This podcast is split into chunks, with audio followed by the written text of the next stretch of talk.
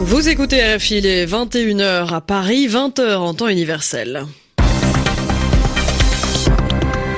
Andréane Mélard. Bonsoir à toutes et à tous. Bienvenue dans ce journal en français facile. Avec moi pour vous le présenter, Mehdi Medeb. Bonsoir Mehdi. Bonsoir Andréane, bonsoir à tous. À suivre dans ce journal, au Venezuela, Juan Guaido maintient la pression et tente de faire entrer l'aide humanitaire pour euh, la population dans le pays. Accord signé hier entre les Nations Unies et le Qatar pour 20 millions de dollars de subventions accordées à Gaza. Et puis les députés britanniques se pencheront demain sur les changements à apporter au projet de Brexit négocié par Theresa May avec Bruxelles. Le journal. Le journal. En français facile. Au Venezuela, une ONG nous en dit plus aujourd'hui sur la semaine qui vient de s'écouler. Une semaine de manifestation qui a fait 35 morts et plus de 800 arrestations. Une semaine jour pour jour qu'une crise politique a éclaté euh, dans le pays. Depuis euh, la semaine dernière, le Venezuela a deux présidents. L'officiel, Nicolas Maduro, réélu euh, l'an passé, mais décrié par beaucoup de pays. Également le président du Parlement, Juan Guaido qui s'est euh, autoproclamé président mercredi. Donc depuis, plusieurs pays européens dont euh, la France et l'Allemagne ont lancé un ultimatum à Nicolas Maduro pour convoquer des élections libres, sinon ils reconnaîtront euh, Juan Guaido en tant que président du Venezuela, un ultimatum déjà rejeté par Nicolas Maduro. Juan Guaido appelle à de nouvelles manifestations mercredi et samedi et avec son équipe, il tente aussi de faire entrer l'aide humanitaire au Venezuela les détails avec Stéphanie Schuller. L'aide humanitaire est au cœur de notre action politique, explique Juan Guaido au quotidien Washington Post. Dans une lettre adressée la semaine dernière au secrétaire d'État américain Mike Pompeo, l'autoproclamé président par intérim du Venezuela a demandé aux États-Unis l'envoi de nourriture et de médicaments. L'administration Trump a répondu présent et promis pour 20 millions de dollars de produits. Selon les experts américains, cette aide pourrait être envoyée au Venezuela dans les prochains jours, mais plusieurs obstacles se dressent sur sa route. Comment faire entrer ces produits de première nécessité sans l'aval des douaniers, comment sécuriser leur transport à travers le pays sans la présence des forces de l'ordre, et enfin, comment assurer une distribution équitable dans un pays où la nourriture a servi ces dernières années de monnaie d'échange pour acheter le soutien de la population? Des difficultés sur lesquelles mise sciemment Juan Guaido. À l'arrivée de l'aide humanitaire, explique le président autoproclamé, les militaires vont devoir décider s'ils sont du côté du peuple ou s'ils préfèrent ignorer ses souffrances. Il s'agit ici rien de moins que de défier l'autorité du régime chaviste qui nie toujours l'existence d'une crise humanitaire. Et cette euh, crise politique au Venezuela pourrait affecter l'équilibre du marché pétrolier. C'est l'inquiétude formulée aujourd'hui par le ministre saoudien de l'énergie. Les droits de l'homme au cœur de la conférence de presse tenue aujourd'hui par Emmanuel Macron avec Abdel Fattah el-Sisi. Le président français a déclaré devant son homologue que la stabilité d'un pays aller de pair, c'est-à-dire aller avec le respect des libertés. Emmanuel Macron est en Égypte en ce moment pour trois jours. Il s'y trouve surtout pour renforcer hein, le partenariat stratégique qui lie son pays hôte avec la France. Les choses ne sont pas allées dans la bonne direction depuis octobre 2017, date à laquelle il a reçu Abdel Fattah al-Sisi à l'Élysée.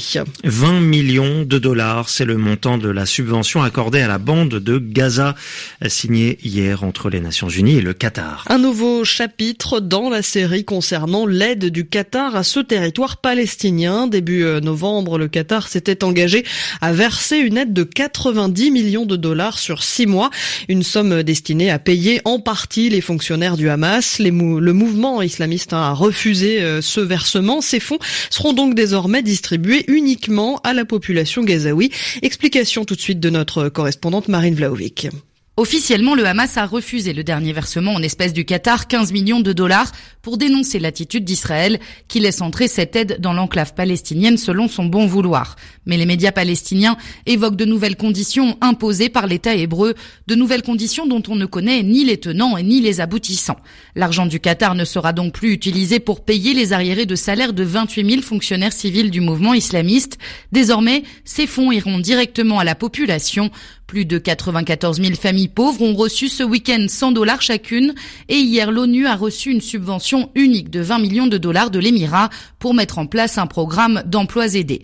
Un effort salué par l'envoyé spécial des Nations Unies au Proche-Orient, Nikolai Mladenov, qui a déclaré sur Twitter que c'est le seul moyen de maintenir le calme, de soutenir la réconciliation palestinienne et de répondre aux problèmes humanitaires dans la bande de Gaza. Marine Vlaovic, Ramallah, RFI. Doha, où se déroulent en ce moment des discussions entre les États-Unis et les talibans pour mettre un terme, mettre fin au conflit euh, qui, qui touche euh, l'Afghanistan depuis 17 euh, ans. Selon l'émissaire américain, un commencement d'accord aurait été établi entre les deux parties, mais je le cite, il doit être étoffé avant qu'il ne devienne un accord. Fin de citation. En Chine, Andréan, un avocat spécialisé dans la défense des droits de l'homme, a été condamné aujourd'hui à 4 ans et demi de prison. Wang Changjong, 42 ans, a été reconnu coupable de subversion de l'État, c'est-à-dire de révolution, par un tribunal du nord de la Chine. Il faisait euh, partie d'un groupe d'environ 200 défenseurs de droits de l'homme qui avait été arrêté en juillet 2015. Aux Philippines, un jour après l'attentat qui a touché la cathédrale de Jolo, les enquêteurs tiennent le principal suspect. Cet attentat survenu donc euh, dimanche, hein, je vous le rappelle, deux explosions ont dévasté l'édifice religieux pendant la messe à Jolo dans le sud du pays. Le bilan est de 21 morts et 80 blessés. L'État islamique a revendiqué hier et l'auteur appartient à un groupe lié à l'organisation Abu Sayyaf. Christophe Paget. Ayangayang est un groupe de quelques dizaines d'hommes liés à l'organisation terroriste islamiste Abu Sayyaf. L'an dernier, leur chef a été tué.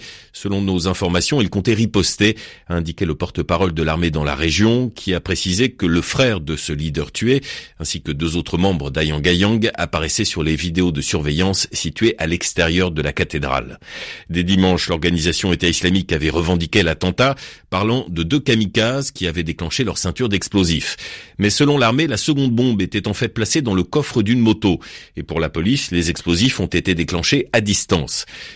Pour autant, les autorités n'écartent pas la piste de l'organisation État islamique, d'autant qu'une partie d'Ayangayang a fait allégeance à l'EI. Cet attentat intervient quelques jours seulement après le référendum local qui a largement validé la création d'une nouvelle région autonome dans le sud du pays. Le principal groupe rebelle, le Front Moro, avait signé un accord de paix en 2014 qui a abouti à cette consultation populaire. Abou Sayyaf, lui, n'a pas signé d'accord.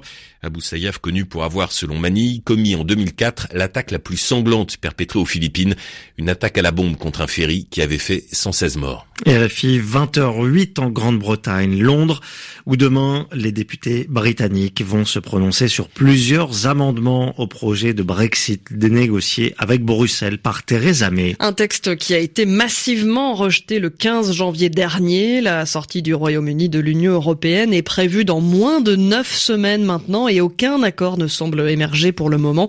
Au nord-est de l'Angleterre se trouve la ville portuaire de Hull, une ville qui a l'un des plus forts votes pour la sortie de l'Union européenne. Et d'ailleurs, le mouvement français des Gilets jaunes y a fait quelques émus. Le reportage à Eul de notre envoyé spécial Juliette Gerbrandt. Au pied de l'imposante statue de la reine Victoria, sur la place du même nom, une quarantaine de gilets jaunes, bientôt rejoints par moitié moins de syndicalistes et militants de gauche. Droit de grève et lutte sociale, le ton est vif, mais une chose les réunit, le Brexit, et un Brexit version dure pour beaucoup d'entre eux. Malcolm a 50 ans, il ne dira pas son nom ni son métier, il a voté. Pour le Brexit, mais sans accord. On s'en sortait bien avant l'Union européenne dans les années 70 et on s'en sortira bien après. Secrétaire général d'un syndicat de l'éducation, Damien Valencia, n'approuve pas complètement, mais il est là pour une autre raison. Mais parce qu'on redoute qu'une partie du mouvement des Gilets jaunes soit infiltrée par d'ex-nazis, enfin vous voyez, des mouvements d'extrême droite. Mais en fait, on a beaucoup parlé de la classe ouvrière, pour qu'on puisse s'unir contre l'austérité au lieu de nous battre entre nous. Une idée qui séduit Sharon Banks, une femme menue et déterminée qui nage dans un grand gilet jaune. On soutient ce qui se passe en France. Les Gilets jaunes ici vont réunir la droite et la gauche sur la question du Brexit et montrer à l'establishment que c'est du sérieux. On veut reprendre nos fermes, notre pêche, on veut reprendre nos lois en main et ne plus recevoir d'ordre de l'Union européenne. Très marginal encore, le mouvement a débuté à Londres en décembre. À Hull, c'est le premier rassemblement, mais un manifestant prévient, ça ne sera sûrement pas le dernier si le gouvernement continue à repousser le Brexit. Juliette Gerbrand, Et c'est ainsi que se termine ce journal en français facile. Vous écoutez RFI, il est 21h10 à Paris. N'oubliez pas hein, que vous pouvez retrouver euh, ce journal sur notre site www.rfi.fr à la rubrique Savoir au pluriel.